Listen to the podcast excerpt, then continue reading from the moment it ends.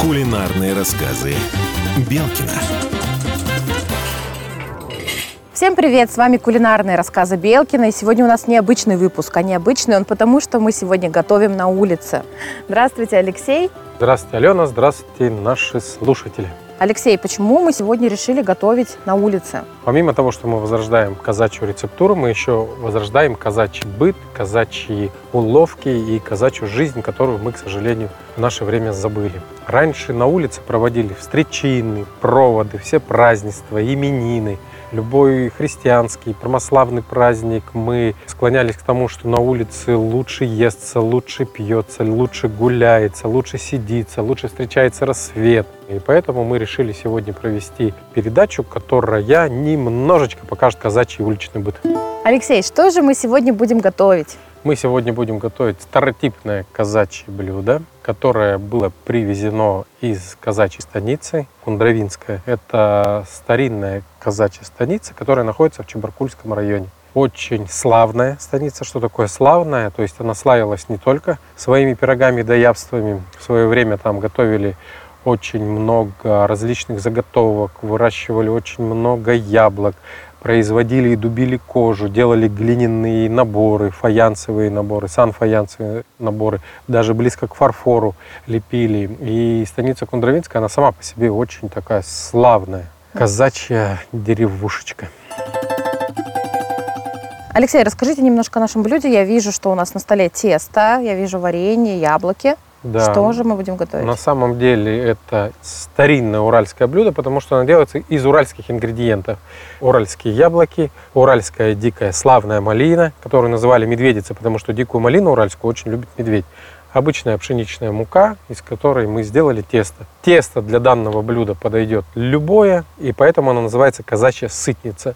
Сытница – это от слова сладкое, то есть десертное блюдо, казачья сытница, которая будет радовать не только гостей, пришедших в ваш дом, но также друзей, родственников, ну и самих себя.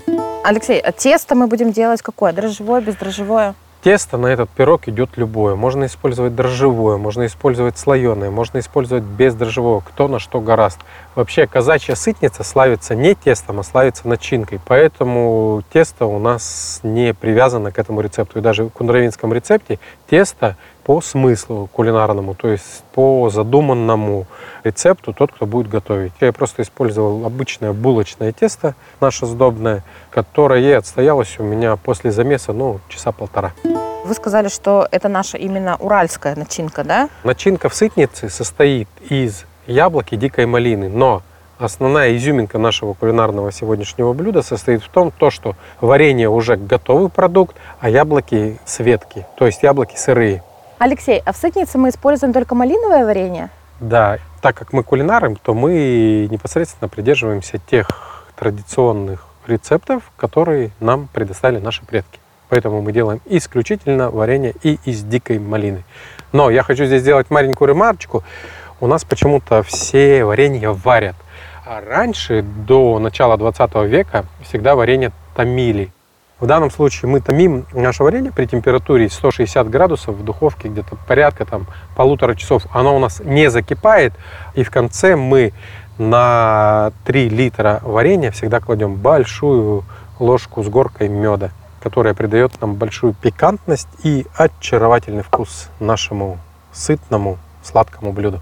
Алексей, а как подавали этот пирог? То есть его разрезали на части? Пирог разрезали на части, либо если были близкие люди, близкие друзья, сначала ломали бортик, то есть околесица называлась, потом ложкой съедали начинку, и потом самый низ, он у пирога назывался смаковье, его уже доедали с чаем в охотку. Казачий способ, его всегда ломали, и этими же коржами выгребали начинку, если не было ложек.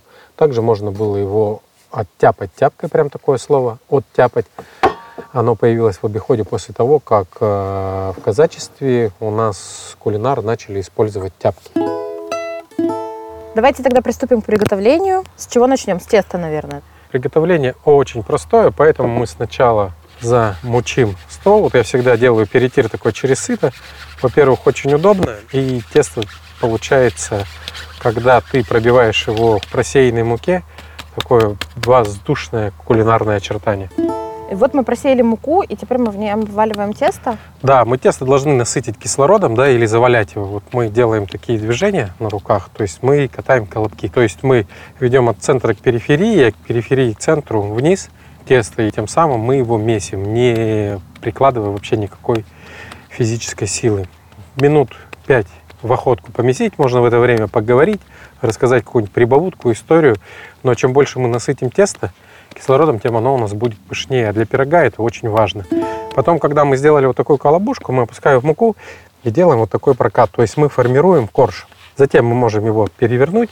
То же самое сделать с этой стороны. И где будет у нас корж, у нас уже будет сформирован такой колобочек определенной формы, как такая башенка. Он может отдыхать, может не отдыхать. И после того, как мы сбили тесто, мы формируем корж. То есть с помощью рук мы формируем уже такую лепешечку. То есть, получается, мы равномерности мы добиваемся, переминая тесто, да? Да, переминая тесто, и это физика, что крутя тесто, допустим, с одинаковым давлением, мы работаем э, под давлением от центра, то есть разминаем тесто, и у нас получается так, что тесто обретает определенную форму круга. Ну а круг, соответственно, он с равными краями и равным центром. Чем больше мы проминаем наш корж, тем лучше будет пирог.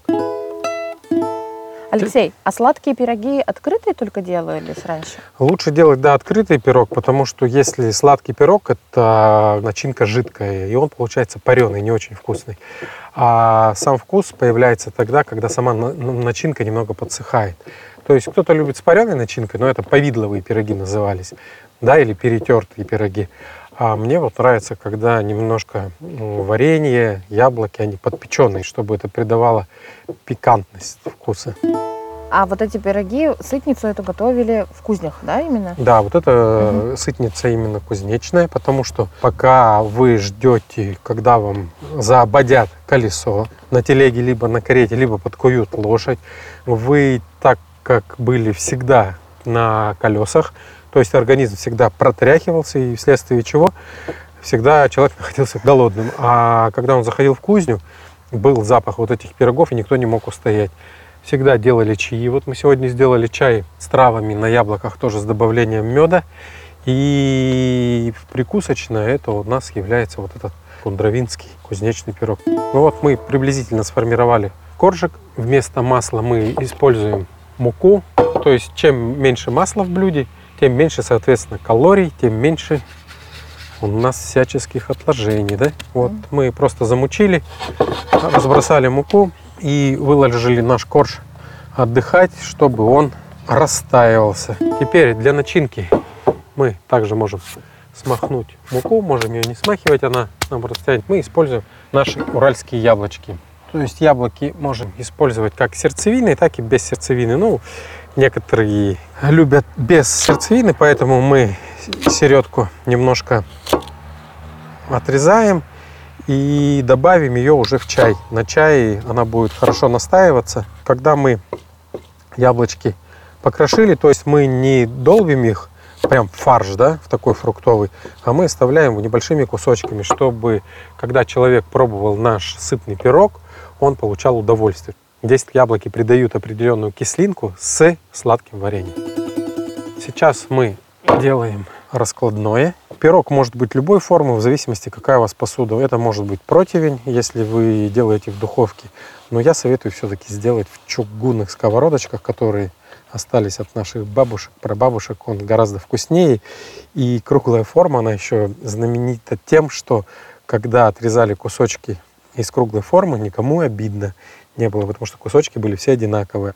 Вот мы добавляем малиновый варенец и делаем посередине размаз такой. Чтобы сильно варенье не побежало, мы добавляем сюда яблочек, мы промакиваем яблочки нашим вареньем, как бы делаем ну, такой второй слой. И после того, как сделали, мы начинаем утюжить, то есть заглаживать наш пирожок. То есть мы формируем такую большую шаньгу. Вот мы ее сформировали.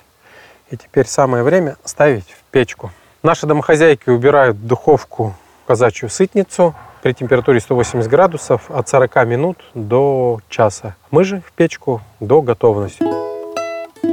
Алексей, а вот у нас здесь остались сердцевинки яблок. Мы их добавим да. в чай. Остатки наших яблочек и сердцевинки, да, мы добавляем уже в наш кипяточек и добавляем таежный сбор, буквально щепотку травушки, ну и добавляем черный чай. Вот наш пирожок готов.